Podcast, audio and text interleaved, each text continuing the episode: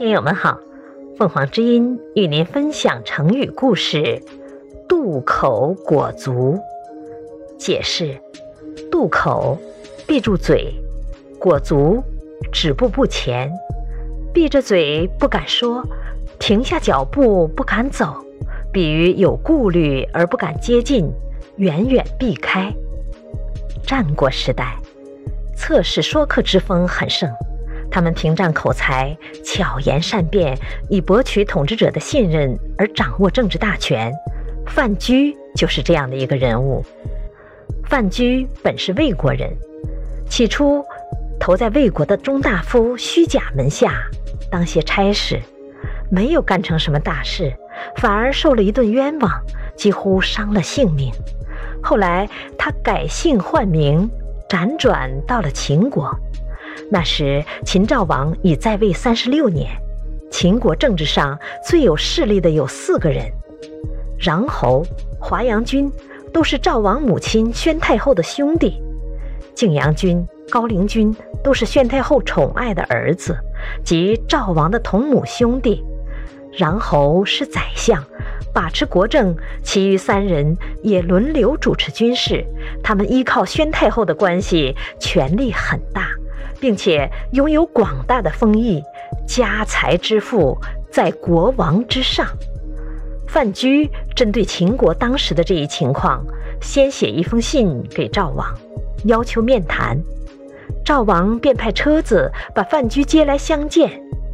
范雎进宫，故意乱走。内侍们吆喝道：“王来了！”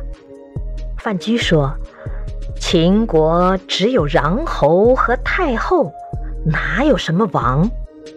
赵王恰巧出来，隐约听到了，心中不免一动，当即表示欢迎，特别隆重地接待范雎。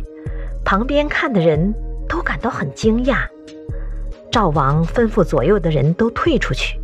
然后恭敬地对范雎说：“先生有什么见教？”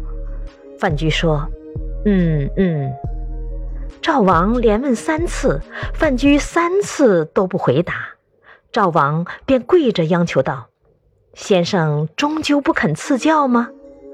范雎这才开口说了一大篇道理，并且说：“现在我寄居秦国，和您的关系还很生疏。”而我所要说的，都是关于君臣之间和骨肉至亲之间的事。今天说了，明天就可能有杀身之祸。死固然没有什么可怕，人终是要死的。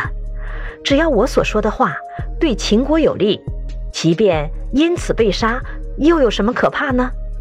我所顾虑的是。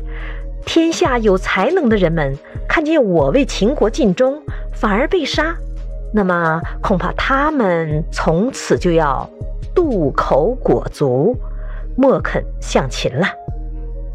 范雎的这次谈话深深打动了秦昭王，因而取得了赵王的信任。后来赵王就拜范雎为宰相。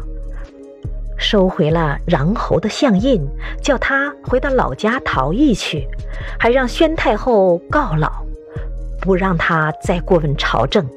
华阳君、高陵君、景阳君也都住到关外去了。范雎当了好多年的宰相，一直到老。